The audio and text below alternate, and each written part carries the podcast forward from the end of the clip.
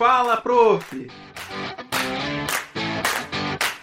Olá, sejam muito bem-vindos a mais um episódio do programa Fala Prof.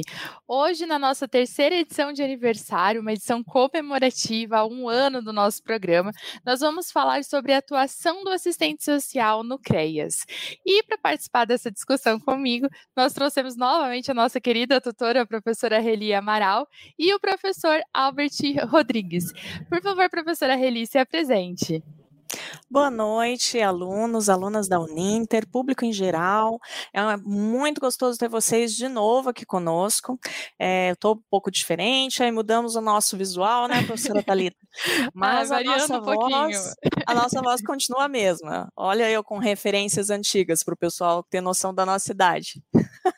É isso aí. E, e hoje nós vamos falar nós estamos com aquela semana é, de referência ao trabalho, à atuação prática do assistente social, é, e trouxemos um convidado especial, o professor Albert Alves, assistente social, que vai se apresentar agora para vocês. Pode falar, professor Albert. Boa noite, meu nome é Albert, mineiro lá do norte de Minas, então sou mineiro com um sotaque muito mais baiano do que por mineiro de Belo Horizonte que fala nem, sou essa terrada toda. É, Lá em Minas, eu atuei, assim, uma, uma, breve apresentação. Em Minas, eu atuei na extensão rural. Daí, no mestrado, eu estudei, eu estudei sindicalismo de trabalhador rural. No doutorado, eu avancei para a questão agrária. É, a, a, minha, a minha trajetória acadêmica é isso aí. Essas questões mais complexas, elas acabam uma coisa puxa a outra de toda forma um, do, um fator fundamental associado à questão agrária é a questão racial. A questão racial é um tema, é um tema fundamental para ser pensado pela política de assistência, pelo CRES, enquanto especificidade do CRES. Então, eu estou nesse, eu estou nessa, nessa, nessa onda aí. O rural a gente avançou, mas ah, o que diz respeito ao debate de, de, questão racial, questão agrária que é associado, eu mantenho, esse dia estou dar uma força para um colega que está fazendo um doutorado sobre, também sobre questão de dívida, mas é, ficamos nessa, nessa, nessa eu, eu, eu, continuo, eu consegui manter uma, aí uma, uma pegada teórica, eu continuo lendo, estudando, e também na, na operacionalização da política, é por aí. Que e ótimo, o professor está fazendo uma especialização também, né, professor? Isso, esses dias eu estou na fase final da, uma, políticas públicas e desenvolvimento social.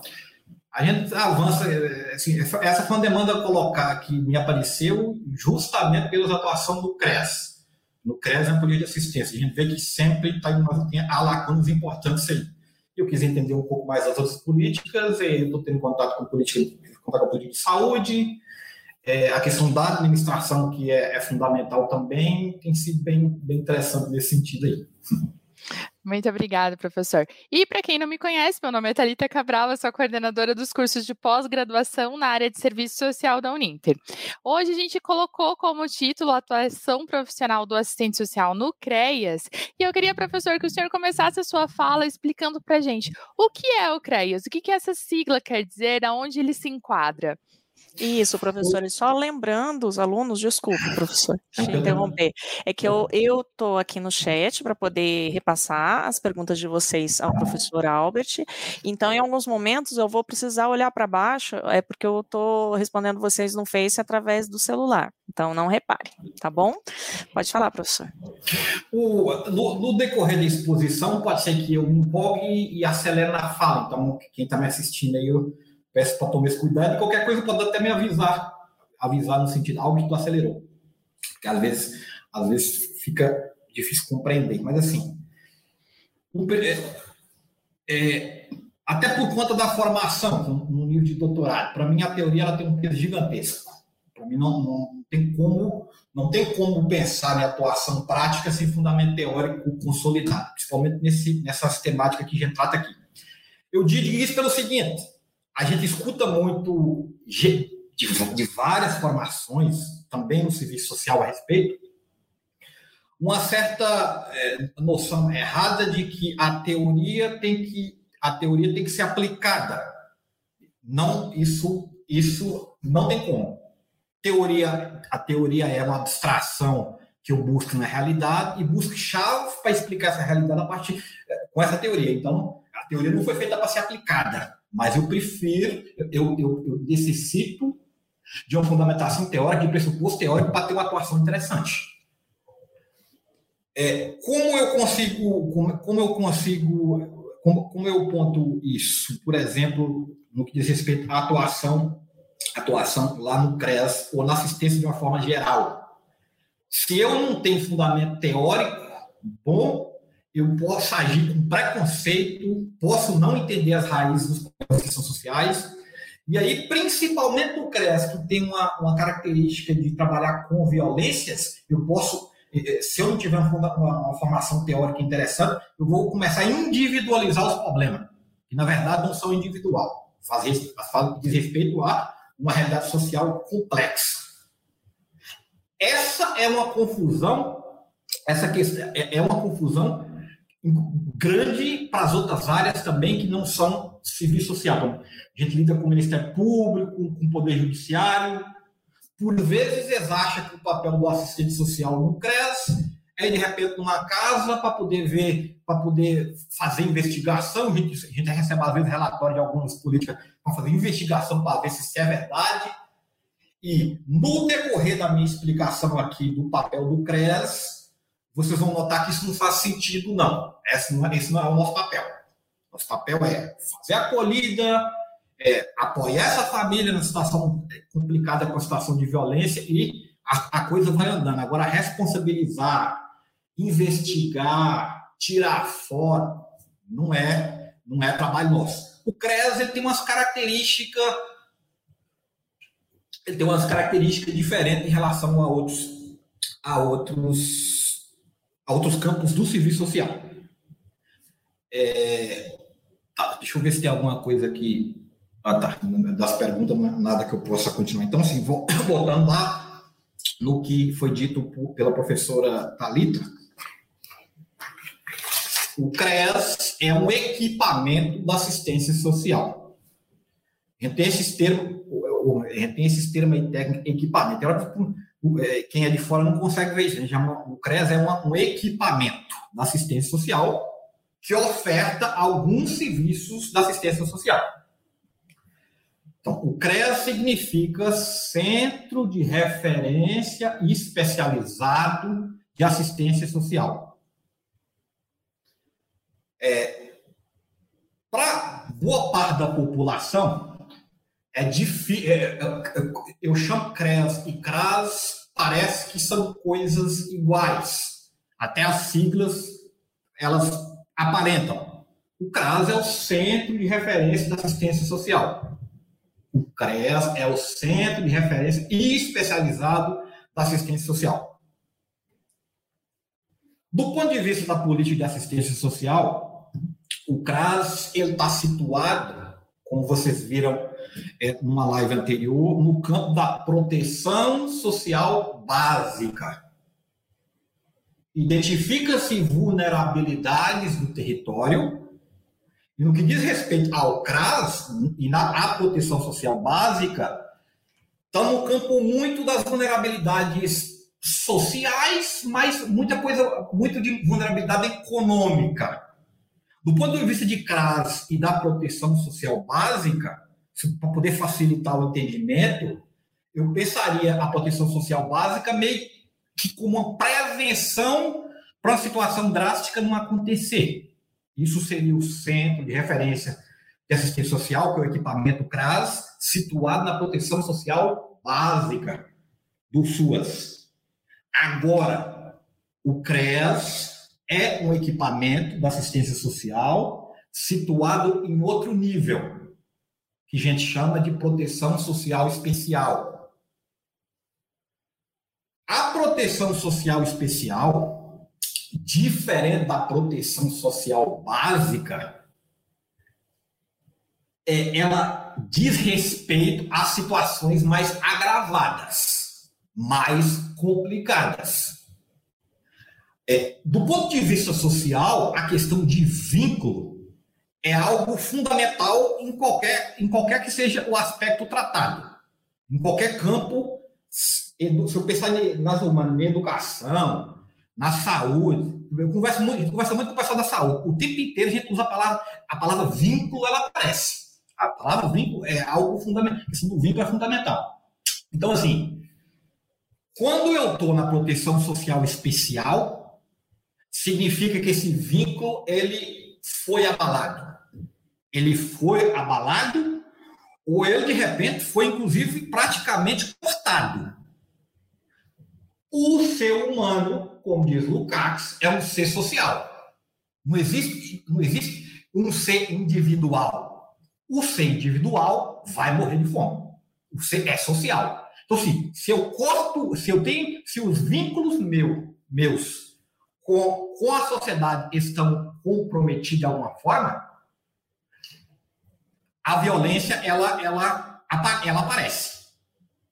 Violência ela aparece. Então, eu, a proteção social especial já há um agravamento nessa questão do vínculo. Esse vínculo já foi abalado, já foi de repente, já, já foi é, é, interrompido, ou a situação, aquele risco está persistindo, a violência está acontecendo e a interfer... e assim, uma interferência de fora não chegou lá ainda em algum momento, isso pode chegar para o CRES. Eu, eu, é, eu, eu sei da dificuldade para todo mundo, agora já são é, 7h48, eu sei que é complicado a, a, acompanhar a, a live, assim, às vezes pode ser só um pouco cansativo, mas assim, eu, em alguns momentos, vou vou ler algumas definições, porque, é claro, não vou conseguir definição, de, eu consigo explicar, mas não, não vou conseguir lembrar 6, 7 pá, 6, 7 li e tal. Aqui, a, o fundamental nosso é explicar a dinâmica de atuação. Mas aqui a gente tem um público diversificado, gente que às vezes também não é da assistência social, então é bom também escutar uma elaboraçãozinha melhor, ao invés de só, só escutar o que a, a minha percepção empírica das coisas. Então, assim, é, só. E quando em termos mais acadêmicos ou da, eh, ou da, própria política escrita, o que eu já disse. É, o Sistema Único de Assistência Social, então, na saúde a gente tem o SUS, aqui na assistência social nós temos SUAS. Inclusive, a, a, o nome não é, nem, não é nem muita coincidência, não. A assistência social, o SUS, bebeu muito no SUS bebeu muitos vinhos. Algumas denominações são muito parecidas, mas enfim. O, SUAS, o SUAS que é uma, é uma, é uma, é uma foi um salto grande para assistência, tal como o SUS é, né? o sistema nosso. Então, o Sistema Único de Assistência Social organiza a proteção social por níveis, como eu disse. Vão ter o nível, o nível básico, proteção social básica, e vão ter a proteção social especial. Básicos, o CRAS é o equipamento por excelência, os CRAS se localizam nos, nos locais de grande vulnerabilidade, o CRES também no local de, de vulnerabilidade, mas ele tem algumas, ele tem algumas peculiaridades bem importantes. É, é interessante. Aqui, é, a gente trabalha na operação da política e a gente lida, obviamente, com, com a política partidária de uma forma direta e indireta, porque, claro, tem os casos de confiança. Agora, assim, a gente nota de muito desconhecimento, é muito desconhecimento com relação ao CREAS. O CREAS é muitas vezes tratado como CRAS. Assim, parece que CRAS e parece que assistência social se resume a entregar bolsa. É, é, bolsa Família, é Bolsa Família entregar cesta básica. É, Confunde-se muito, inclusive, muitas vezes, dos gestor quando estão chegando. Então, bem, se assistência com política já tem essa confusão, tu imagina tu ver peculiaridade como é o CREAS que não é CRAS, não é entregar cesta básica, o trabalho do CRES. A cesta básica chega também, se for necessário, mas é, um, é ele é especializado. A diferença do é, e vamos explicar o porquê que ela é especializada do decorrer. Mas, enfim, então o CRES se situa no âmbito da proteção social especial. A proteção social, ela possui como objetivo contribuir para a prevenção de agravamentos e potencialização de recursos para o enfrentamento de situação de violência, como eu disse. Tem uma, uma, a questão de rompimento de vínculo, tem situação de violência, rompimento de vínculo, situação de violência. De imediato, não é CRAS, é CREAS. o, o, secretário de assistência estava conversando com ele, ele brincando já. E quando chega, quando chega no CRES, Albert, é, é porque a situação é bem tranquila, né? Ele, ele já brincando sem irônico. Não, de fato não é isso. É, o CRES, quando a situação chega no CRES do ponto de vista da violência, é a coisa está um, tá tá um pouco complicada ou está muito complicada.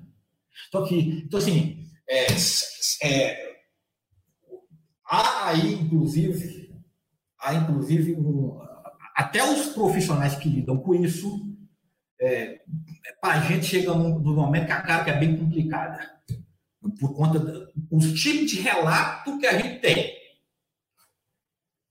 Da, um dos instrumental operativo fundamental da assistência é a escuta.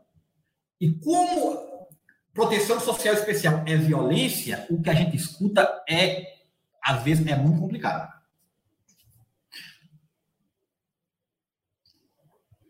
Eu não disse antes, mas eu estou aí há, há quatro anos, há quatro anos sempre na política de assistência e sempre no nível da proteção social especial. Tive uma experiência em um equipamento da, da proteção especial chamado Centro Pop, que é população em situação de rua. Então, nesses lugares tu escuta, ah, que eu fui espancado, ah, que as pessoas batem em mim. É normal, infelizmente, a gente escuta isso.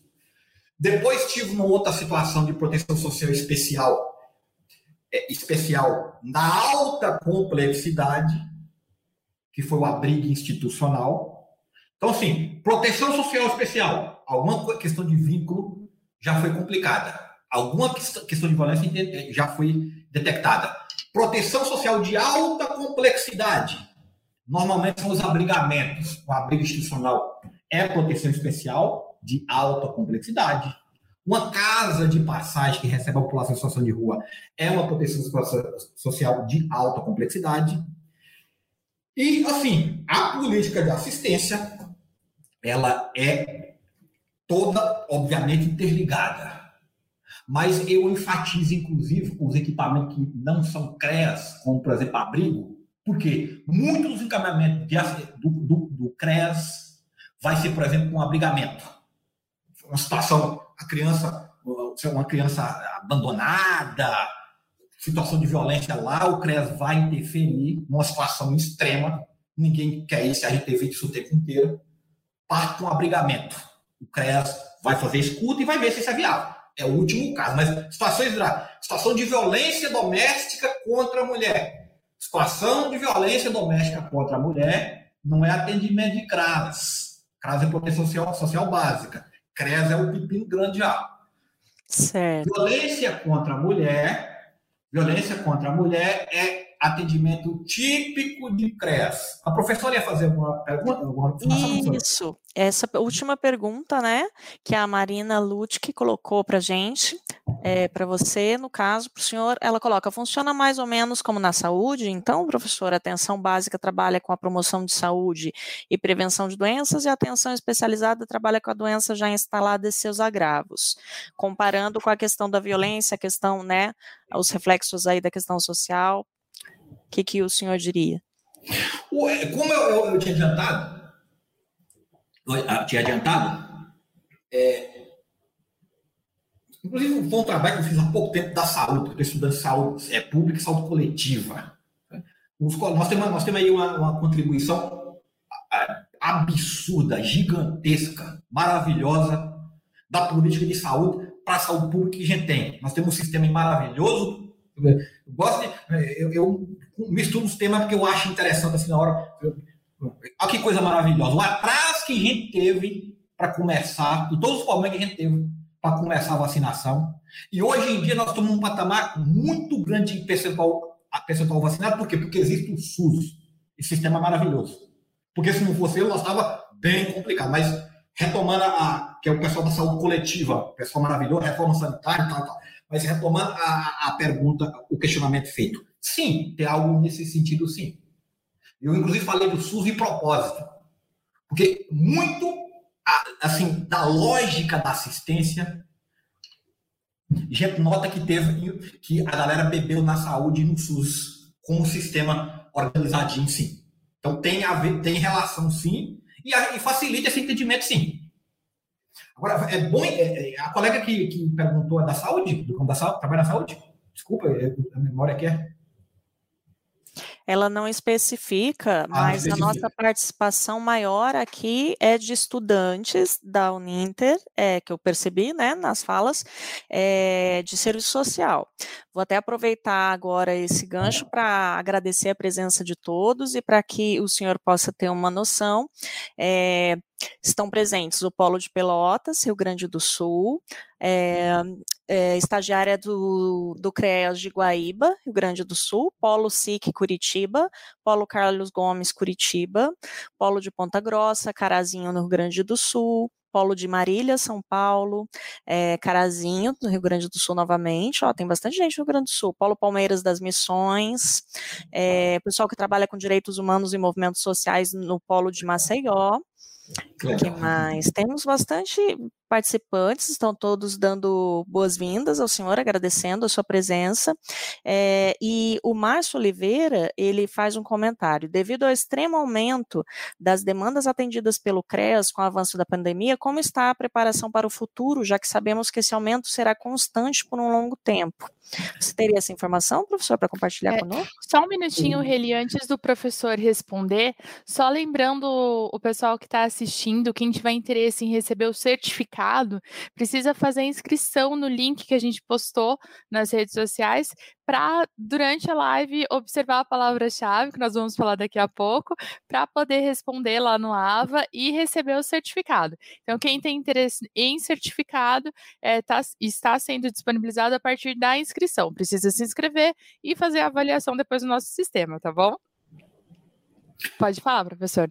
Tá, assim, é, é, das participações a gente fica muito feliz, muita gente, muito lugar. Maravilha. Tem, eu, infelizmente, eu não vou ter como deixar de falar. Não alega que tem gente lá de Catugi, Minas. É Isso. Ó, que delícia. Várias pessoas, realmente. Então, assim, é, é, só, então vou concluir aquela pergunta. Por que, que eu perguntei se tinha os colegas da saúde? Porque, assim, é, violência também bate muito na saúde. Muito na saúde. Inclusive, muitas vezes chega lá antes de chegar do CREAS ou chegar na assistência. Chega na saúde. É, não sei nos outros municípios. O que eu posso dizer do ponto de vista prático é de Araquari, aqui no, no norte, no norte catarinense, já está perto do Paraná, que é Joinville, grudado de Joinville, para quem tem referência. Então, o que eu tenho de referência mais de CREAS é de Araquari, eu passei que nos outros municípios é diferente, mas assim, a gente nota aqui em Araquari, por exemplo, uma cidade bem agradável, é uma cidade que, cidade que mais cresce no estado de Santa Catarina, inclusive. O que a gente nota? O pessoal da saúde, e por isso que eu perguntei se é da saúde, o pessoal da saúde tem uma, também tem alguma dificuldade para entender os papéis. Normal, da assistência tem, e aí, o CREAS, muito, assim, eles demandam. Tem, e o que acontece? Começar, aqui em Araquari, o processo que eu tenho, começaram a notar e entender o papel do CREAS, a demanda de trabalho do CREAS dá aquele salto. E a gente fica feliz, porque esse trabalho é nosso, nós temos que fazer. Mas é, por que, que eu estou dizendo isso? Por conta que eu não sei, não dá para ter uma noção da realidade de todos os, os municípios, de, de quem está, porque eu, eu, eu, não tenho, eu não li pesquisa a respeito disso, mas assim, é, a política de assistência ela tem que ser sempre publicizada e explicada. E quando tem um equipamento especializado como o CREAS, o CREAS, eu não disse ainda, ele pode ter uma abrangência municipal, ou seja, o município tem o CREAS, ele tem uma demanda de CREAS, e aí o município arca com esse CREAS. Ou o CREAS também pode ser é, atender a uma forma, de uma forma regional. E aí, nesse caso, o responsável pelo CREAS deixa de ser o município e passa a ser o Estado. Então, tem o CREAS ele, ele, ela, é uma, ela, é, ela é público, ela é, é, mas pode ser municipal ou pode atender a mais de uma cidade. Então, retomando meu raciocínio aqui. É, se assistência, infelizmente, é ainda vista como lugar bom, inclusive, para eleger vereador, eleger prefeito, porque entrega a cesta básica, porque nós estamos nesse nível, ainda, ainda existe isso ainda até hoje, apesar de ser uma política consolidada, política, respeitada, os assistentes sociais são muito respeitados nos espaços que vão, é, ainda um entendimento de CREAS, aí que nós estamos mais distantes ainda. Então, a necessidade de publicizar o papel do CRAS, o papel do CREAS, que eu não estou tratando aqui hoje, por conta que. Assim, é, é, sou suspeito para dizer por conta que estou na proteção social especial há quatro anos e também atuo no CREAS, mas tem, tem uma certa. Muito, tem muita paixão pela proteção social especial, pega umas situações muito complicadas. É, e dá um apoio fundamental para as famílias. Ah, beleza, então. Agora, é, Estou fechando aquela primeira pergunta. De fato, tem alguma, tem alguma lógica, sim, com a, pensar a questão da saúde, o básico, o especializado, tem, tem alguma relação nesse sentido. Do que diz respeito da, da, do questionamento da pandemia, questionamento bastante pertinente, bastante pertinente, eu, eu, eu diria ao colega que perguntou que, eu não consigo, eu sou bem ruim nessa tecnologia, não consigo aqui me localizar bem, mas eu diria para o colega que fez o questionamento é o seguinte, é, houve uma demanda, houve uma aceleração da demanda. Essa demanda não é nem que a pandemia criou, ela sempre existiu. Violência dentro de casa sempre existiu. Aqui na região que eu trabalho, muita violência doméstica. Violência doméstica não é só contra a mulher. Violência doméstica contra o idoso, violência doméstica contra as crianças. Sim, é, aumentou. A, a, pandemia que causou aumento? Não. A pandemia não causou aumento. Se é, alguém maltratava criança, antes não estava por causa da pandemia, não. É porque a pessoa, de fato, já, é, já pratica essa violência. Não foi a pandemia que fez, mas enfim. A pandemia evidenciou. É, é, nota uma elevação dos os casos que chega para a gente. Eu diria o seguinte: não é nem que ela aumentou os casos, na verdade, os casos existiam, violência existia, ou estava para existir, só que ela potencializa porque chega mais para os órgãos, né? Porque está mais presença dentro de casa e tudo, tudo mais. Mas, enfim, agora tentando ser objetivo na resposta. Olha, é um contexto que ainda a gente não tem resposta, não. Nós estamos, é, é, é, a, minha, a minha experiência particular, particular, individual, lá no CRES com os colegas, nós, nós estamos, nós estamos é, aqui em Iraquari, por exemplo, que teve essa elevação gigantesca, Primeiro, o, o movimento que a gente fez diante dessa elevação gigantesca de violência que chega para ser atendida é mudar a, o, o processo de trabalho para conseguir, pelo menos, garantir o primeiro atendimento. Então, nós não conseguimos ainda nem é, tocar na especificidade, nas especificidades que vem em tempo de pandemia.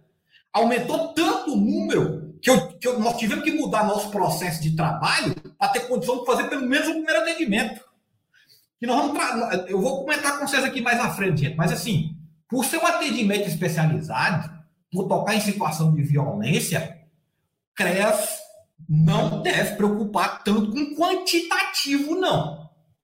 O CREAS preocupa muito com qualitativo, porque as situações são muito complexas. Tu imagina, as, os casos que chega, por exemplo, a, a colega da proteção social básica do CRAS mandou Albert Fomos na casa de. Vou falar o nome genérico, nome genérico aqui.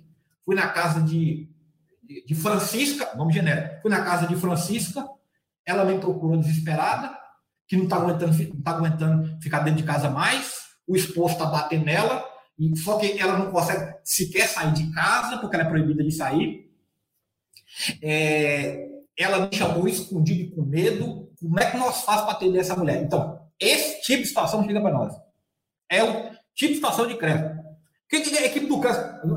Aí, aí nós temos todo um instrumental possível um tipo de caso desse. Visita domiciliar. É um instrumental possível. A situação de CREAS, a situação de CREAS, eu acho que isso já é uma peculiaridade em relação aos outros. A receita de bolo, ela é menos válida. Vou ter que sentar com um colega da psicologia Vou ter que sentar com um colega do direito e pensar uma estratégia, por quê? A depender de. Vou, só dar, dar um exemplo aí para ter essas complexidades. Se eu chego nessa. Se eu resolvo. Se eu, por um acaso, acho que nesse caso é o viável, uma visita domiciliar, e chego na casa dessa, dessa pessoa de qualquer jeito, eu posso disparar uma violência maior ainda. Porque tu imagina um agressor dentro de casa que desconfia que a mulher o denunciou, o denunciou, ela está ainda na lógica de dependência de ficar dentro da casa, aí a equipe do CREA sai e deixa a mulher lá.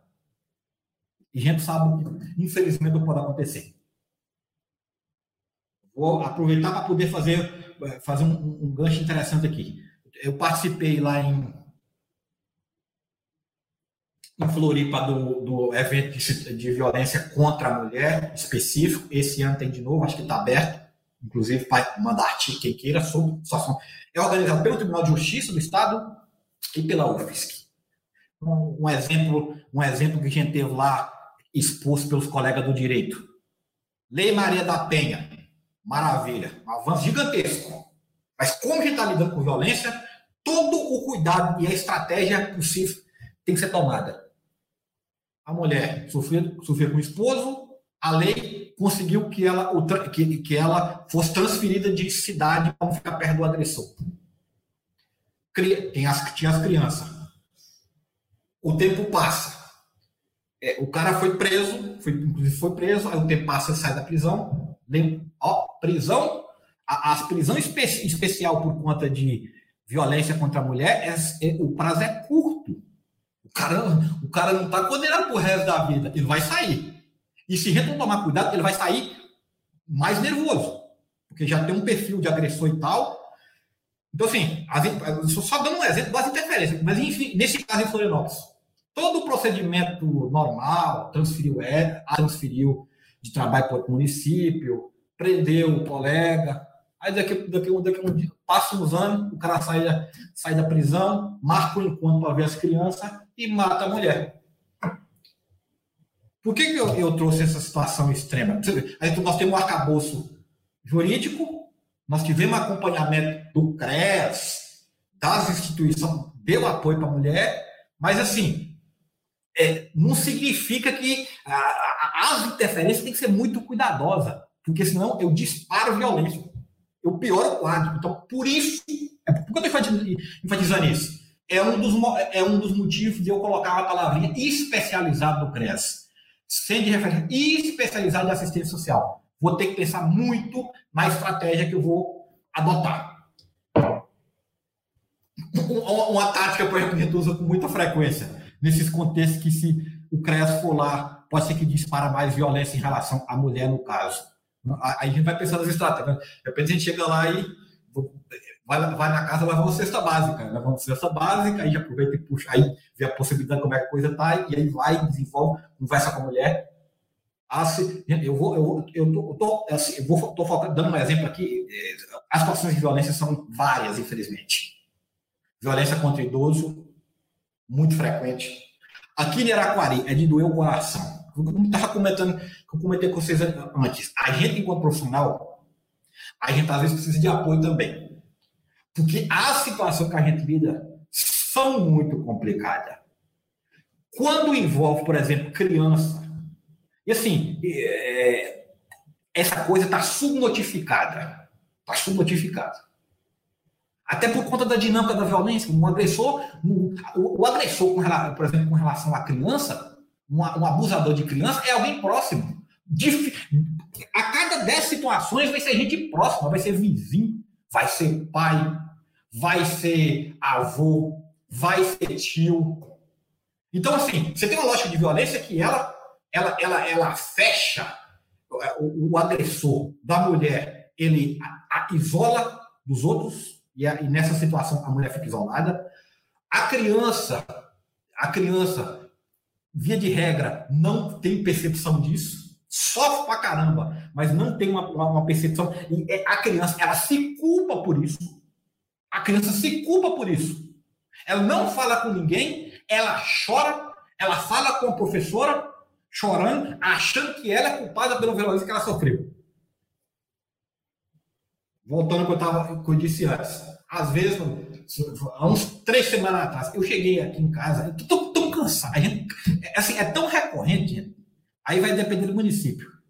Mas violência sexual contra criança é uma coisa, lamentavelmente, lamentavelmente, tão comum no CRES, onde eu trabalho, que às vezes a gente começa até, até achar meio que normal, entre aspas. Porque é, é isso tem pouca visibilidade. A gente vê muita. A gente vê, a gente, é, a gente escuta, tem as campanhas, mas assim, gente, a quantidade que isso acontece, a gente não tem, não tem noção. Tem noção dos conceitos que lá que trabalha com isso, o CRES que trabalha.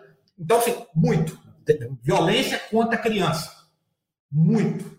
Onde eu trabalho muito. Então, é, uma, é outro tipo, é outra situação típica, típica de atendimento de CRES. E vai ser especializado por quê? O CRES. E aquele que eu falei, Albert, ah, é, às vezes chega para gente, vamos, só um exemplo hipotético, vamos que a saúde, num atendimento, descobre que uma criança sofreu violência doméstica. Como nós já aprendemos aqui hoje, violência doméstica na assistência, tem um caminho para o CRES, chega do CRES. É, o atendimento do CRES, nesse caso, nesse caso, ainda que a saúde, por exemplo, fala que quem sofreu foi o menino, o menino, o menino ou a menina, ou a criança que sofreu, a equipe do CRES vai sentar e vai discutir a estratégia, a abordagem a ser tomada. No caso do CRES de Araquari, a gente, via de regra, até uma noção de como funciona o processo de trabalho. Dificilmente a gente vai. A, gente vai, a conversa nossa dificilmente vai ser com criança. Por que eu estou falando isso? Porque do ponto de vista das, das, das implicações psicológicas, psíquicas, do desenvolvimento da criança, tu pensa, a criança está sofrendo, ela é a vítima, ela tem que ser atendida. O CRES não é. Vou, agora vou entrar numa diferença importante do CRES. O CRES não faz esse tipo de atendimento, vamos dizer, de, do campo da psicoterapia da criança, não. É, essa é uma confusão recorrente. O CREAS não faz atendimento de psicoterapia. Psicoterapia, o que eu estou falando? Atendimento com psicólogo semanal. É, a criança foi impactada, pode, pode se chegar a um entendimento de que ela tem que receber um atendimento psicológico. Acontece muito. Inclusive, ela vai apresentar medo de ficar sozinha, vai, às vezes, apresentar restrição ao sexo masculino. Aí sim, demanda um atendimento, um atendimento psicoterápico, da psicologia, um psicólogo, não tem como não ter. O CREAS possui. Agora, já aproveitar. A equipe do CREAS tem um coordenador, que é a formação do curso superior, e tem uma equipe técnica. Equipe técnica do CREAS. Assistente social, que é o enfoque que nós estamos dando aqui hoje. Psicólogo ou psicóloga. E advogado. Nós estamos lidando aqui de violência o tempo inteiro, né? Então, dá para entender o porquê da necessidade de um assessor jurídico. De, o tempo inteiro, muita questão de direito violado. Vai, encaminha muito para a judicialização aí independendo do CREAS atual, não. É, é de, de, o CREAS é, é, querer ou não querer. Diz, costuma ir o Conselho Tutelar, encaminha para o Ministério Público, Sistema de Defesa de Direito, encaminha, depois encaminha para o Judiciário, eles vão mandar para o CREAS acompanhar. Mas, voltando uma coisa fundamental aqui. CREAS não faz atendimento psicoterápico. CREAS não faz atendimento semanal de criança. A dinâmica do CREAS é uma dinâmica de trabalhar com a família como um todo apoiar a família. Isso, e depois fazendo os encaminhamentos necessários, né? Com todo esse apoio multidisciplinar que o senhor falou, né? Isso, vou, vou chegar. Isso, só... Posso fechar? É, então, assim, é, um atendimento forte, por quê? É, o impacto numa situação de violência dessa não é só em relação à criança. Impacta, por exemplo, na mãe, que fica sabendo disso, por exemplo, quando, quando é o pai abusador. Semana passada, é, duas, aliás, duas semanas atrás, atendeu uma mãe, a mãe altamente se culpando pela situação que a torcida de ah, mas não podia por conta que eu fui irresponsável. Não, a senhora não foi responsável. Acontece, infelizmente, com quem confia mesmo. Aí, sim, aí, só concluindo para poder chegar ao que a professora, a professora citou. Vai, vou ter, ter atendimento à família. Se eu verificar a necessidade de um acompanhamento psicológico dessa mãe, por exemplo, o CRES faz o encaminhamento para a rede de saúde, para o atendimento no campo da psicoterapia.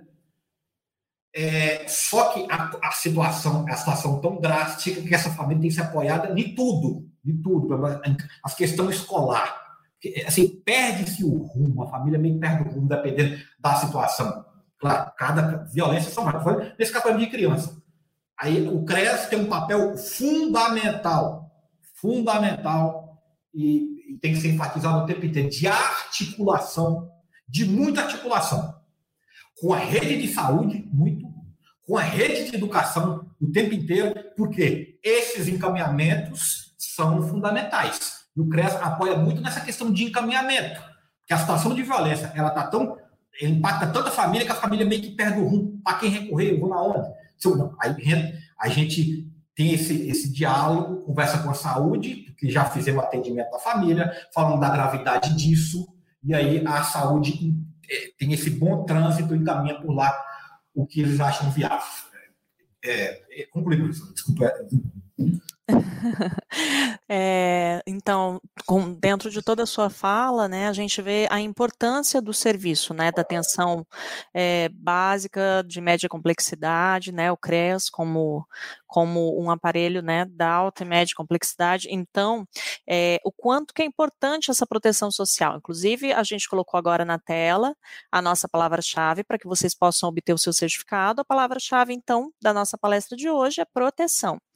É, teve uma intervenção de uma aluna, da Josiane, que ela colocou assim, professor, é, será que eu vou ter cabeça e estômago para trabalhar com isso? Então, eu queria que a gente, enquanto profissionais aí que, que já estamos né, na atuação há algum tempo, eu me formei em 2004, é, Josiane, o que a gente pode dizer para você é que só quando você está na prática, né? Na teoria você vai estar preparada, você na, no estágio você já vai ter um contato com determinadas situações de diversos tipos de violência. Porém, todo profissional ele, ele sai com uma formação genérica, todo profissional de serviço social. Porém, com os, o caminhar da sua profissão, você vai se especializando em algo, você vai se identificando em algo.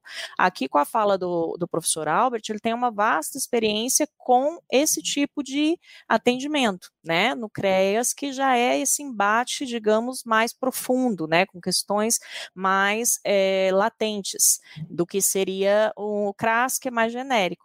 Então, assim, eu vou compartilhar com você meu posicionamento enquanto profissional. É, já, já enfrentei algumas situações de violência contra a mulher, violência sexual contra a criança, contra pessoas com deficiência, que eu trabalhei muito tempo com pessoas com deficiência, né, adultos e crianças, e eu achei que eu não teria forças para atuar e tive com tranquilidade. Já encarei agressor, né, que às vezes vai até a instituição, você tem que chamar a polícia, né, o aparato aí da segurança, é bom a gente falar dessa parte, né, professor Albert, que é mais comum do que a gente imagina. Porém, eu vou te dizer o meu, eu, eu me identifico mais com o serviço social dentro da educação, que é o que a gente faz, né, professora Thalita? É, não tive dificuldade com essas áreas. Porém, o meu limite é criança doente em estado terminal, por exemplo. É, eu tive, é, quando eu trabalhava em Londrina, convite para trabalhar no, no Hospital Oncológico de Londrina, na, no setor da ala infantil. E eu abri mão na hora, eu nem, nem tentei, porque é o meu limite enquanto profissional. Então, não se sinta é, menos por ter determinados limites. Você vai ter, assim como você tem maiores aproximações com determinado tema, você tem maior resistência com outro, e faz parte, né, professor Thalita? O que você acha? Exatamente. É, eu, por exemplo, comecei na academia já trabalhando com dependência química e eu falava, não quero ir para a área da saúde, porque eu sempre tive um pavor, assim, de ter que. Acredito que no mesmo sentido que você, professora Reli, de ter que lidar com crianças com situações que a gente não consegue dar um encaminhamento, né? Porque foge da, da nossa competência profissional. E, e, acabou que no meu primeiro estágio eu fui trabalhar na Secretaria de Atendimento à Mulher de Londrina também, que também tem a mesma formação que a professora Reli. E lá, quando você pensa, vou trabalhar em um abrigo para mulheres vítimas de agressão, você pensa que você vai atender mulheres e eu atendia mais crianças do que mulheres lá, porque as mulheres eram acolhidas e levavam seus filhos, e a, em sua maioria não era apenas um filho, às vezes eram quatro, cinco, seis. Eu cheguei a atender uma mulher que tinha oito crianças abrigadas junto com ela. Então, assim, a gente vai aprendendo a lidar com as situações e a ver até onde a gente consegue, aonde a gente não consegue ir. É, por exemplo, eu, a, a, minha área que brilha os olhos é a questão da saúde mental. Mas desde o começo eu trabalho com dependência química e medida socioeducativa e acaba sempre tendendo um pouquinho para a área de saúde mental. Mas é, quando a gente chega num, num, limite ali, a gente sabe lidar assim. E às vezes a gente precisa de um apoio, a gente faz acompanhamento psicológico por muito tempo, quase a vida inteira. Mas a, a questão do, do, trabalho, quando você sabe qual que é o, o, seu papel ali dentro, que você tem todo um respaldo teórico, como o professor Albert disse, é, a sua vivência, a sua experiência profissional vai te capacitando para que você possa, sim, atender. Algumas coisas que a gente acha que às vezes não vai ter estômago, é, às vezes a área que você mais vai se identificar depois atuando, porque às vezes por você ter essa sensibilidade, você acaba tendo um olhar mais cauteloso para aquela situação, né? É, assim como o professor Albert, eu também já trabalhei em CREAS, é, trabalhei eu dividi ali minha carga horária entre o CREAS e a Casa Abrigo para criança e adolescente. Então, veja, né? Eu que morria de medo de trabalhar com criança, por ser uma área que me afeta emocionalmente muito, acabei trabalhando por vários anos com criança e adolescente. Então, a, a gente vai aprendendo a lidar. E uma coisa que nos ajuda muito é a questão do conhecimento. Se você acha que você não vai dar conta de uma determinada área, você pode se especializar. Você pode ir atrás de fazer curso profissionalizante, curso de especialização, porque quando você tem o um conhecimento, você se sente um pouco mais seguro um maior amparo, de, né? de atuar, né? Porque, é, como o professor estava falando, né? Em algumas lives, outros professores também já falaram que essa coisa de teoria e prática, ela tem que andar junto assim. Não adianta você achar que é só a prática ou só a teoria, que não vai dar certo. Você precisa dos dois.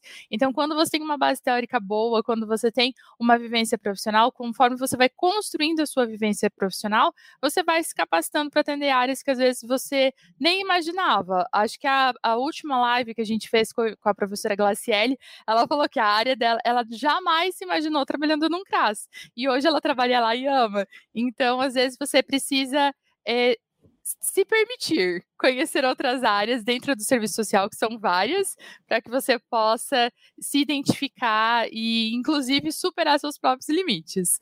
Isso. Professora Talita, teve uma pergunta que eu acho que seria interessante você e o professor Albert também, né? Sinta-se à vontade, professor, para responder, da Jéssica Monego. Ela coloca: na alta complexidade, se o adolescente é acolhido institucionalmente faz uso de droga lícita, acredito que ela esteja falando de cigarro, né, comum e álcool.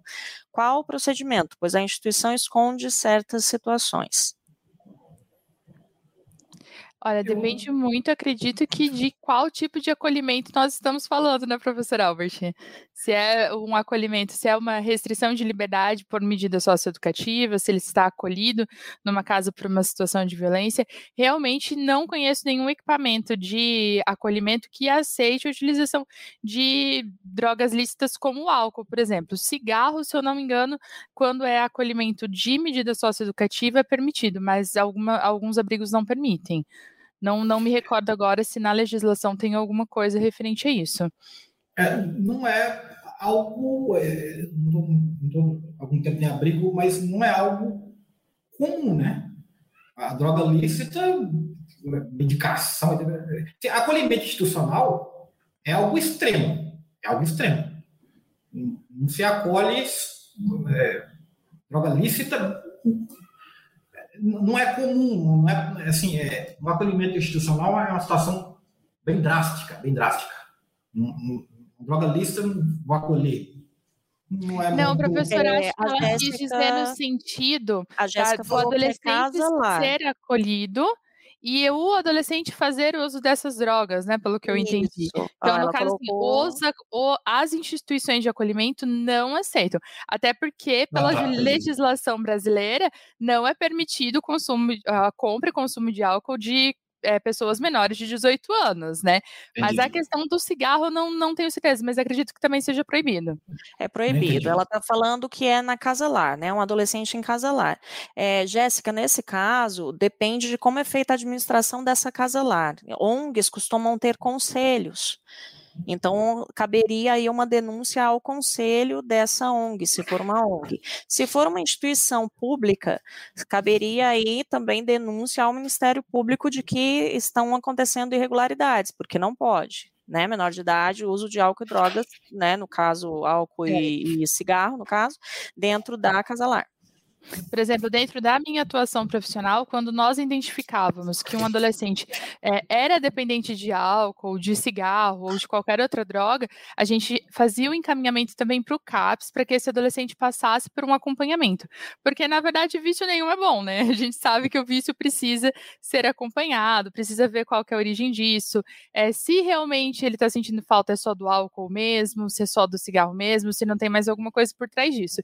Então, geralmente, no abrigo abrigo não é permitido, uh, salvo quando for algum abrigo de instituição que não seja estatal, que, que, pode ser que tenha alguma é, regulamentação diferenciada, mas pela legislação brasileira, álcool e cigarro é só para maiores de, 20, eh, de 18 anos, né? Então, Isso. acredito que o. E sempre a necessidade do acompanhamento. É, lembrando que cabe denúncia, você, enquanto profissional, tem o dever ético de denunciar, porém, resguarde o seu emprego né? Existem formas de você fazer essa denúncia de forma indireta, resguardando a sua identidade. Não vai fazer, gente, olha. por favor, a gente está aqui, todo mundo aqui é, é, tem empregador também, né, professora Talita? Me corrija se eu estiver errada. É, uma coisa é você ter a coragem, o dever ético de fazer, outra coisa é a forma que você vai fazer isso. Então, você não vai fazer, se você optar por fazer um ofício, né, escancarando a sua identidade, aí você tem que estar tá preparada para as consequências disso. Mas tem as formas de serem feitas resguardando a sua identidade também. É isso, professora? É isso aí. É, só eu vou, eu vou, é, vou comentar uma coisa aqui, depois eu quero, como já está no avançar da, da hora, eu vou ler algumas coisas que eu acho fundamental, porque eu elenquei algumas coisas fundamentais aqui, que eu não queria deixar passar. É, só tem a ver com essa questão teórica que a gente disse, é o seguinte, enfatizo aqui em específico a como teórico. É preciso conhecimento sobre a realidade social brasileira para saber acolher, para saber apoiar e para saber buscar alternativas às situações que têm as formas, que aparecem sob a forma de preconceito, machismo e conservadorismo enquanto raízes importantes. Muitos dos casos que tu vai atender no CRES vai acontecer. A questão da, da discriminação pela orientação sexual é também mais um tipo de atendimento de CRES. É, o leque, é, se tem a questão aí de vínculo que está complicada, o CRES entre. É, é, é o, o, o, leque de violência é, muito, é bem grande. A questão do. As questão de, de, de machismo, que tem entranhado, infelizmente, a questão da violência a questão do machismo. A, a perspectiva do serviço social não é a questão de fulano é bom ou fulano é ruim. É, há iniciativas interessantes do projeto do Poder Judiciário, junto com a assistência social e com o CREAS, de, de um curso, já vi isso, sai uma, uma sentença de condenação ao, ao, ao agressor, mas, e aí, dentro dessa, dessa sentença, a frequência, a, a, a, a reuniões de discussão sobre o machismo no CREAS entra como um atenuante da pena, faz parte do, do atendimento. Então, assim, a questão de educação. Imagina uma criança que cresceu é, é, vendo a mãe, a mãe sofrer, a mãe apanhar. A criança acha que isso é o normal e a criança vai reproduzir. E daqui a pouco passa para o outro. Uma coisa interessante, uma coisa interessante e triste, na verdade, que tem a ver com essas, que eu falei essa questão aqui do preconceito, do machismo, do conservadorismo que está aí, que a gente tem que enfrentar e é, é, é muito raiz dessas violências que a gente lida lá no CREAS com muita frequência. Isso, ah, um caso que a gente atendeu. A, gente, infelizmente, é o que acontece. A, a, a, pessoa que foi, que foi, sofreu violência do pai, é, que sofreu violência do pai, ela descobre quando o filho já está com ideação suicida, que o, de, um filho de adolescente, que o filho foi abusado, foi abusado pelo tio, é, o tio abusou da outra criança e tudo num raio, e tudo assim, casa próxima, do tipo, meio que uma, como se fosse uma é, é tudo uma família só, mas tipo, é, uma casa, umas quatro, cinco casas, envolvendo tio, envolvendo avô e violência a vida inteira e até então natural e normal. Naturalizou. O CREAS tem um papel fundamental quando entra nesses contextos, de quebrar essa naturalização. Eu vou apoiar, eu vou apoiar quem demanda e vou falar, ó, não é por conta que você que sua vida foi de jeito apanhando desse tanto ou sofrendo com isso, que isso é normal. Isso não é normal. É, vão, vão fazer uma série de atendimento especializado, várias abordagens, mas isso não é comum. E se está acontecendo com o seu sobrinho, nós vamos ter que denunciar. Vocês, vocês pensam alternativa, ou vamos ter que quebrar esse tipo de violência, porque senão isso vai ficar se alimentando o tempo inteiro. Então, o CREAS entra muito nesses contextos cristalizados e naturalizados de violência. As pessoas nem têm noção que aquilo, que aquilo é errado. Aprendeu assim e educação foi seguindo, né? Professor, é, eu, eu, eu passei por isso também na atuação. Trabalhei num distrito aqui do Paraná, é, bem pequeno, que eu prefiro não dizer o nome, mas que, que devido a uma determinada colonização de uma região da Europa é, que tem determinadas práticas aí rurais, eles tinham um costume que era um costume infelizmente medieval que a gente estuda e acha que está tão longe, né? E eles tinham de que a primeira vez da menina tinha que ser do pai. É, então, eu fui identificar isso porque eu via, eram gerações de pessoas na PAI, né? Era a mãe que já tinha uma deficiência, já tinha nascido com alguma deficiência, a filha, a avó, e eu pensei, gente, como é que pode? Porque era um número absurdo, assim, por ser um, um distrito tão pequeno. E aí, entrevistando, ah, não, é que aqui tem o costume de tal coisa. Eles davam um nome que agora eu não me lembro, era algo como se eu tô cevando, né, que aqui no Paraná usa esse termo cevar, né, quando você cria um animal e deixa ele na engorda. É, se eu tô cevando, a primeira vez tem que ser minha. E aí os pais faziam, aí o avô fazia com a neta e assim por diante. Isso geravam filhos, né, com consanguinidade e deficiência. E então seria um trabalho, infelizmente eu não consegui colocar nenhum trabalho porque foi um trabalho temporário nesse distrito. E mas seria um trabalho que teria que envolver uma política pública bem ampla, porque tinham 5 mil habitantes e todos com esse costume e achando normal, natural. É, muitas vezes perpassa questões culturais, né? Não só aquela questão da família. Por isso que a gente fala que é importante você, no atendimento, verificar o todo, né? Não só a situação, problema que a pessoa está trazendo, porque às vezes por trás daquele problema aparente, eminente naquele momento, tem todo um histórico de violência, de rompimento de vínculos, de agressões e tudo mais por trás disso, né? Até eu, eu costumava usar muito uma frase que eu não lembro de onde que eu tirei isso, mas que não é porque é habitual que é normal a gente precisa romper um pouco com isso, porque é, tem coisas que se tornam tão costumeiras na, naquela comunidade, naquela, naquela população, que para eles é normal. Só que isso não é, tem muita coisa que não é normal e que precisa ser mudada assim. Só que isso tudo depende de todo um trabalho de reeducação, né, vamos dizer assim, de in, in, explicar para as pessoas, de levar o conhecimento e fazer com que elas entendam que a, a, aquele costume não é o, o correto, que, que violência, que não é através da violência, não é através de uma de uma agressão que as coisas devem continuar. Então é interessante a gente pensar também no, no papel do CREAS, professor, como um papel de educador também, né? A gente pensa na, na questão de você levar um pouco dessa educação mesmo, né? Tipo, não no, no, sentido literal da palavra, mas nessa questão de uma reconstrução da, da sociedade de forma menos violenta e fortalecendo os vínculos e rompendo com, e mediando conflitos, né? Fala que a gente media conflito o tempo inteiro dentro do CREAS, né, professor? Sim, e a importância do trabalho, que assim como uma colega colocou aqui nos. É, nós temos colegas da saúde, inclusive uma pediu que fosse falado um pouco sobre o que, é o PAIF, né, para maior esclarecimento, se der tempo, né, a gente falar. E tem colegas aqui que atuam no setor oncológico, setor da saúde, é, que assim como na saúde você salva vidas, alguém que trabalha no CREAS, você também está salvando vidas não é, professor? Porque assim como você está tá impedindo que ciclos de violência avancem, que podem culminar na, na morte, na, na, na, invalidez de uma mulher, de uma criança, de um idoso, que também tem muito, pelo, pelo menos quando eu trabalhava em parceria com o CRES, o do CRAS, eu encaminhava muita denúncia de violência contra o idoso, né, dos cuidadores.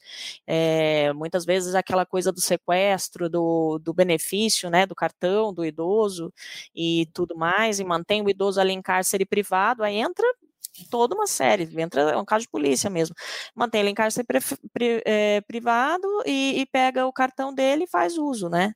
E assim por diante. Então, o quão, quão importante é o trabalho do CREAS, ter essa sensibilidade, ter essa atuação ativa, ter também a questão da busca ativa quando necessário, ter cuidado com a visita domiciliar para não afetar ainda mais, como o professor Albert colocou, é, colocar essa mulher ou essa criança ou esse idoso mais em risco do que ele já está.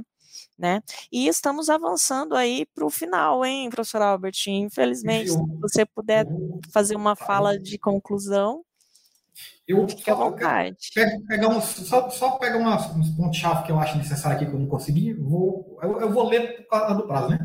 Então, é, de tudo que a gente disse aí, é, é, as questões de violência vão tocar violência física, violência psicológica, violência sexual, negligência, tráfico de pessoas. Belém do Pará, tráfico com relação à mulher é coisa de louca lá. Pessoas Foz do Iguaçu também, né, professor? Foz também tem regiões de fronteira, né?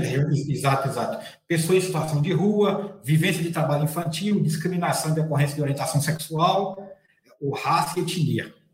É, são é trabalho típico aí de, que o CRAS está lidando sempre. É, Espera-se que esse trabalho qualificado e especializado propicie redução das violações dos direitos assistenciais, orientação e proteção social a famílias e indivíduos, acesso aos serviços socioassistenciais encaminhados dentro da rede de assistência, identificação de situação de violência, de violação de direito, melhoria de qualidade de vida das famílias. Como é que os profissionais vai, vão, vão, acabam lidando desse contexto? Mediante demanda espontânea, mediante encaminhamento de outras políticas setoriais, como é o caso da saúde, da educação, da segurança pública, é, por instituições do poder público do tipo Ministério Público, Poder Judiciário, e assistência, que tem aquele campo lá de vigilância socioassistencial, que levanta sempre dados de regiões mais vulneráveis, então, também da vigilância. Os serviços que o CREAS oferta. O primeiro de todos, que eu não falei, claro, não devia ter falado, é porque a, o, o papo é complexo mesmo, que lida de violência de uma forma geral, o que chama de PAEF. PAEF é no CRAS, PAEF é no CREAS. Normalmente, o CRES vai meter um L em tudo. É o CRES especializado, e é o especializado. O CRES, que é especializado no invés de CRAS, e o PAEF, que é especializado no invés de PAEF. Então, o PAEF significa Serviço de Proteção, Atendimento Especializado a Famílias e Indivíduos. Especializado o quê? Situações complexas, é, muito complexa, que eu não vou ligar muito com quantidade de atendimento, mas principalmente com a complexidade desse atendimento, especializado. Então, o PAEF abarca todo esse campo de violência, um outro, um outra, é, um outro serviço do, do CRES é o Serviço de Proteção Social Adolescente em Cumprimento de Medida Socioeducativa, de liberdade assistida e prestação de serviço à comunidade. Os, a questão do conflito com a lei, o judiciário encaminha. Tem violação, trabalho com família, trabalho com adolescente. É, o Serviço Especializado de Abordagem Social, o Serviço de Proteção Especial para Pessoas com Deficiência, idosos e suas famílias sobre o PAEF, é o serviço de apoio é o serviço de apoio, que é o serviço assim, cara do CREAS. O primeiro é o PAEF. PAEF é, é o serviço de apoio, orientação e acompanhamento a famílias com um ou mais de seus membros em situação de ameaça ou violação de direito. Nós estamos falando isso bastante aqui, né? Compreende as atenções e orientações direcionadas para a promoção de direitos, preservação e fortalecimento de vínculos comunitários e sociais, e fortalecimento da função protetiva da família. E aí por aí vai. É, o atendimento fundamenta-se no respeito à heterogeneidade, nas potencialidades, no valor daquela família. Então, é, é, aqui, vou dar saltos aqui por conta do prazo que a professora já, já me, me passou ali. Então, assim, é, como é, instrumentais é, do CREAS, acolhida, que não tem acolhida não é só uma, pode ser quatro, pode ser cinco. Acolhida não é só uma, não é só a primeira.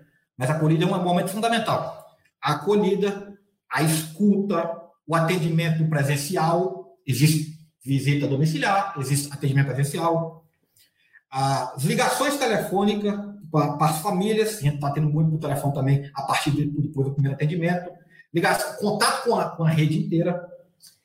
E por aí vai. É, aqui tem a questão é, operativa do, do, das medidas que eu não vou tocar por conta do, do avançar nosso aí, do, do, nosso horário, né? Vou ver aqui alguma coisa que eu acho mais importante aqui. É, só, só aproveitar para fazer um esclarecimento, é, aqueles que, que vão fazer avaliação no AVA, eu vou pedir que vocês entrem e façam avaliação somente a partir de amanhã. Talvez a gente precisa fazer algumas correções, mas por enquanto continua a palavra-chave, vai ser proteção, tá certo? Então, assim, alguma, então, assim, atividades essenciais para como diz respeito a. Quando, ah, tá. Então, eu tenho aqui, além das medidas educativas do PAEF, eu também tenho um serviço especial para pessoas com deficiência, idosos e seus familiares. É, assim, uma coisa, as coisas mais características do que diz respeito, por exemplo, esse atendimento para pessoas com deficiência, para idosos e suas famílias. Todo atendimento normal de creche, que eu já falo, me escuta, telefone, encaminhamentos e tal, articulação com a saúde é uma coisa fundamental nesse contexto sensibilização da família. Questão de idoso é muito complicado. É, às vezes tem Alzheimer, começa a ficar violento com os filhos, os filhos não sabem lidar com isso, então apoiar esses filhos. O desenvolvimento do convívio familiar, grupal e social, no caso idoso, orientação sociofamiliar, mobilização da família ampliada ou extensa. É, do ponto de vista das legislações que a gente tem que saber para trabalhar no CRES, as gerais de assistência, tipificação é, nacional, a, a, a, própria LOAS, mas assim, algumas que eu queria enfocar que tem muito a ver com CREAS. O Estatuto da Criança e do Adolescente, muito usado o tempo inteiro. A Política Nacional do Idoso, a Política Nacional para a Inclusão da Pessoa com Deficiência, a Lei Maria da Penha, o plano, no caso da região de fronteira, o Plano Nacional de Enfrentamento ao Tráfico de Pessoas, no caso das medidas, o SINASE, a política de SINASE, a política federal, ela não é da assistência. Aliás, eu gosto de, é eu gosto de puxar. É, a assistência, ela, inclusive tem nos manuais dela, tá lá a orientação com relação à socioeducativa. A mídia socioeducativa é maior que a assistência, viu? A mídia socioeducativa engloba outras políticas e necessariamente outras políticas. Não é uma coisa da assistência. É algo amplo, que às vezes a assistência se confunde isso. E aí é melhor usar a legislação nacional com o SINASE, com o Sistema Nacional de Atendimento Socioeducativo. É... Então, assim, eu coloquei a rede, a articulação é a palavra-chave do peça de CRES, que não tem, não tem a ver com outra palavra-chave aqui, né? Ah, como você né, que as palavras, uma coisa que refere a CRES, a articulação é fundamental pela complexidade. Articulação com quem? Com a rede de saúde, e muito a rede de saúde, a questão da saúde mental, segurança pública, a gente pensa na questão das mulheres em situação de violência, Araquari, polícia imediato liga para assistência para dar apoio para essas mulheres quando estão sofrendo de violência. Os órgãos de defesa do direito, é, o Conselho Tutelar, o Ministério Público, o Tribunal de Justiça, a Defensoria Pública, articulação com tudo isso aí. Educação, saúde, segurança pública, violência. Violência é um trem complicadíssimo, então, sempre mais gente, melhor.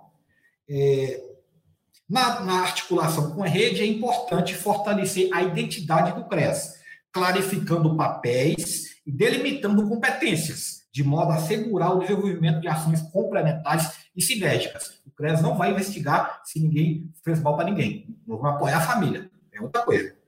Não vamos ficar tirando foto, não vamos criar prova nesse sentido, não. A gente vai apoiar a família. A construção de fluxo de articulação e protocolo de atendimento é fundamental, porque na trabalho em CRES tem que pensar em construção de protocolo. Com a saúde, com a educação, a clarificação de competência do CRES junto à rede é fundamental para prevenir que seja chamado a assumir funções que não lhe competem, como, por exemplo, é, achar que é defensoria pública, que vai advogar, tem muita gente que acha que vai chegar no advogado do CRES vai ser... Não, não é esse o papel. É, então, assim, elementos chaves aqui que eu anotei, que eu, que anotei aqui. Primeiro, assim, para trabalhar bem o CRES, a gente vai trabalhar no CRES, nós temos que, ter uma, nós temos que ter uma alma receptiva nós temos que ter uma alma receptiva e um comportamento receptivo. Sem preconceitos, sem pré-julgamentos e sem respostas prévias, apoiar os, os indivíduos e famílias na busca de resolução. Uma alma receptiva. Isso um é muito importante, né, professor? Porque quando eu estava no estágio, é, como supervisora de estágio, é, os alunos vinham muito com essa coisa que parece que está numa novela, né? No sentido de quem está errado, quem está certo, né? Você não tem um time, o seu time é pelo vínculo, né? A, a, o seu objetivo ali é re, o restabelecimento de vínculo, é a superação da situação de violência e, e de quebra de direitos. O seu papel não é de juiz quem está certo, quem está errado, porque mesmo uma agressor, um homem agressor, você vai investigar a vida dele, normalmente, não é sempre, mas normalmente ele já tem um histórico de violência na infância. Então, é, é, tanto que vários programas aí que é, obrigam, exigem, né, é, que o agressor participe de um programa de apoio, ele resulta em diminuição extrema da, da reincidência dessa prática. Então, teu papel não é de juiz, eu falava para os estagiários, o seu papel aqui é de assistente social, você tem que re, tem, buscar aí o que é melhor para ambos os lados. E assim, é, aí é uma coisa fundamental, é, é uma coisa fundamental que diz respeito à formação da serviço social. Nós não somos julgador. A promotoria e o Poder Judiciário tem um tipo de formação, o direito tem um tipo de formação distinta da nossa. Nós, nós, é, nós vamos ajudar e contribuir a, a diminuir os contextos de violência com a nossa formação. Não vamos preocupar em criminalizar ninguém, de procurar culpado com isso. Não é esse o papel. Remeto a uma situação, é uma situação que ocorreu, que um foco, às vezes, do Ministério Público, num caso específico, muito na responsabilização da mãe. E aí, como a gente assistência, nós, a, nosso, a, a, mostrar a diferença de viés, de papel distinto. Eu, eu lembro, meu colega ele falou, é, eu, eu escrevi, eu, eu peguei o histórico inteiro, como o professor disse, não era algo que a, a mãe que era que era estava sendo responsabilizada, mas a mãe também tinha a, a, as demandas dela, tinha as questões de saúde dela complicada. Então fiz ali um fiz um relatório, escrevi umas quatro, cinco páginas, cinco, seis páginas, desconstruir a tese do Ministério Público. Nós conseguimos resolver o problema do adolescente e também não complicar a vida da mãe. Porque uh, nossa contribuição é justamente ver contexto social. É, o, o, nós não podemos cobrar que o judiciário e o Ministério Público tenham essa leitura, porque o papel deles é outro. A visão deles é restrita, eles dependem da gente. Então a gente tem que, a, a gente tem que usar, a gente tem um, um arsenal teórico, a gente estudou, é, nossa formação é generalista, e nós vamos entender os contextos. Nós somos chamados a contribuir com todo mundo, com esse olhar mais diferenciado, porque senão não precisava, se fosse só criminalizar, sem entrar, entrar nas complexidades e tal, não precisava de ter essa formação que gente tem. Então, essa é uma coisa fundamental do assistente social, diferente de outros campos. E, assim, é, extrema, os profissionais do, do serviço social, extremamente respeitados nos lugares todos os espaços que vão, porque foram construindo isso com essa forma diferenciada de problematizar, de buscar, de, de ver que a situação de violência tem um histórico anterior e por aí vai. Agora, se chega uma hora que é necessária a responsabilização, a prisão, que tem a polícia civil, a militar, o judiciário, que faz isso muito bem. Isso não é com a gente, é com eles, deixa com eles, se for necessário. Isso. Por isso a então, importância da rede de atendimento, né, professor? Foi, é, tá, foi muito importante a sua fala, os alunos estão muito agradecidos, todos elogiando bastante. Inclusive, me veio uma ideia, hein, professora Talita, da gente fazer uma mesa redonda do professor Albert com alguém do judiciário. O que você acha? Aí Não, a gente faz aí nisso. um bate-bola com as duas visões eu não quero ser é. preso. a gente tem alguns contatos com o pessoal da segurança pública também, porque a gente gosta é da coisa movimentada, né, professora Talita? Exatamente. O que, que vocês acham? Vocês que estão aí no chat, se concordarem, gostarem da ideia, mandam um, um alô aí pra gente. Então, professor Albert, se você puder finalizar a sua fala. Tá, beleza, então, concluindo. A alma receptiva, que eu falei, o comportamento receptivo, um respeito à autonomia dos indivíduos, uma postura propositiva a todo instante. As situações são tão complicadas, então tem que propor. Um conhecimento do território, onde a vigilância social ajuda muito. Uma proximidade, aqui eu acho isso aqui é uma coisa que, que eu peguei, uma proximidade e apoio à gestão da assistência. Fica próximo deles, porque as situações são tão complicadas que a gente é que vai dar algumas alternativas para eles, senão a a coisa não anda. É, desafio para atuação. Eu sou chato em algumas coisas. Os colegas os, os colegas sofrem falar comigo isso, mas assim, fala isso aqui. O cara que, da roça, que, que capina, o serviço bem feito dele é a roça bem capinada. Nós aqui somos servidor público, trabalhamos com assistência social. Fundamental nas ciências humanas é escrever bem. Nós temos que escrever bem. Essa coisa é óbvia, vai ter que escrever bem. Formação, a social que está aqui, que está tá acompanhando. Vamos escrever bem, gente. E aí, por isso que a gente tem que ter, tem que ter fundamentação teórica boa. É nossa, é nossa enxada, nossa escrita. Assistência, uma coisa de percepção minha, a assistência social ela foca no plano é, a cada quatro anos, mas eu não vejo muito enfoque no plano anual.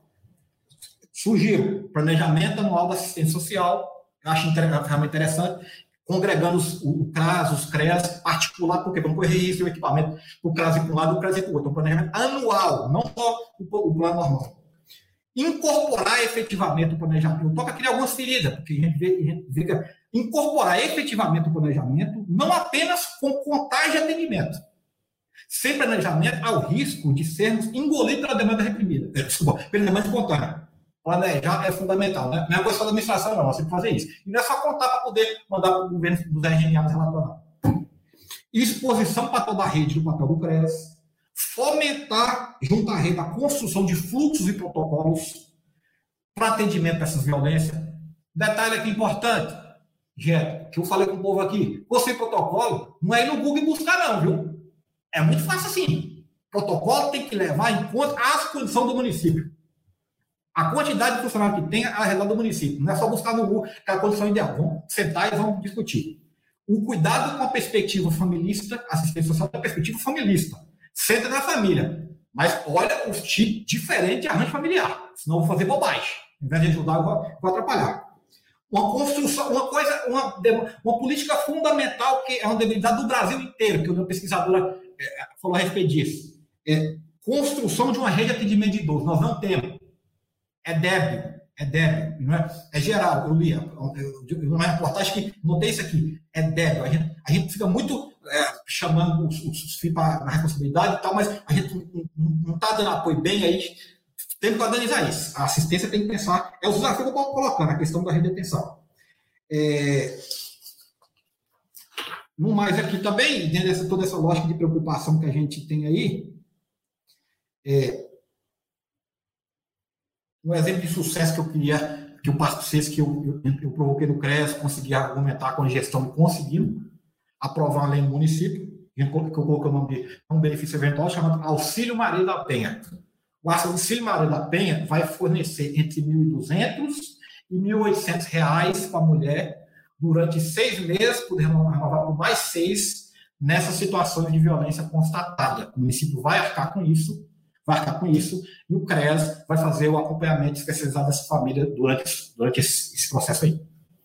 Desculpa, professora, é, eu sou meio metódico, se não acabasse esse termo, eu não ia dormir bem. Você falei Imagina, professor, não tem problema não. Os alunos gostaram bastante da sua explanação. E só complementando o que o professor colocou, a, a equipe técnica do CREAS é especificada lá, a questão de ter o assistente social, o psicólogo e o o advogado, porém, alguns municípios já têm conseguido fazer mais algumas adaptações. Por exemplo, no último município que eu trabalhei, a gente contava na equipe técnica também com pedagogos, com educadores sociais, com o pessoal da terapia ocupacional. Então, é, cada município, de acordo com a sua necessidade e possibilidade, os municípios têm agregados outros profissionais por conta dessa visão multidisciplinar que o CREAS tem que ter, né, professor? Trabalhar essa, é, essa essa pessoa que está em situação de violência ou de violação de direitos como um todo, não só é, na questão do, da assistência, da psicologia e do direito. É, eu gostaria só de agradecer aqui a participação do professor Albert, professor que está produzindo uma das nossas disciplinas da pós-graduação.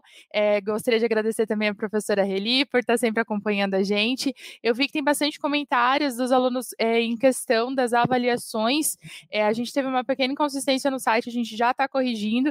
Em breve, acredito que amanhã, no máximo, amanhã, no finalzinho da tarde, já está tudo certinho. Vocês vão conseguir acessar o certificado de vocês, tá? É, lembrando que a palavra de hoje é proteção. E na semana que vem nós teremos a participação do professor Márcio Antunes, que já esteve com a gente agora há pouco tempo, falando um pouquinho mais de um dos serviços que a gente trabalha também dentro do CREAS. A gente vai falar sobre a medida socioeducativa, só que nós vamos abordar tanto a medida socioeducativa em meio aberto como a em meio fechado. Então, quem tem interesse nessa área também pode vir participar conosco, também teremos inscrições para certificação. E se você gostou do nosso assunto, você pode vir conhecer um pouquinho mais dos nossos cursos. Se você tem intenção em se aprofundar um pouco mais, nós temos cursos em várias áreas dentro do serviço social. Fiquem à vontade para conhecer. A professora Reli, a nossa tutora, está sempre ali disposta para dar todo o auxílio que vocês precisam e no que precisarem também. Estamos aqui nas redes sociais. O pessoal da rádio repassa para a gente também quando tem quando chega algum questionamento diretamente para eles. Então, assim, gostaria muito de agradecer a, a, participação do professor Albert. Nós vimos que hoje teve alguns imprevistos, né, para todos, mas estamos aqui firmes e fortes. E o pessoal aprovou a sugestão, hein, professor Albert? É, é Debate, sócio jurídico, a gente, vamos colocar alguém da segurança pública, alguém do judiciário, hein? É, o professor Ricieri, que é o coordenador da segurança pública ali na Uninter, ele topa sempre com a gente. E o é, pessoal é, da segurança pública é parceiro nosso aqui já. E o pessoal do direito também, do professor Silvano. Então, se vocês têm interesse na área, continuem mandando sugestões para a gente. Nós já anotamos as sugestões que teve no último programa a respeito de falar sobre o serviço social, o serviço social dentro da penitenciária. Já estamos programando aí uma data. Vamos informar vocês quando a gente fechar certinho. E é isso, pessoal. Muito obrigada pela participação de todos. Tenham uma excelente semana e semana que vem estamos aqui de novo. Até mais. Fala, prof!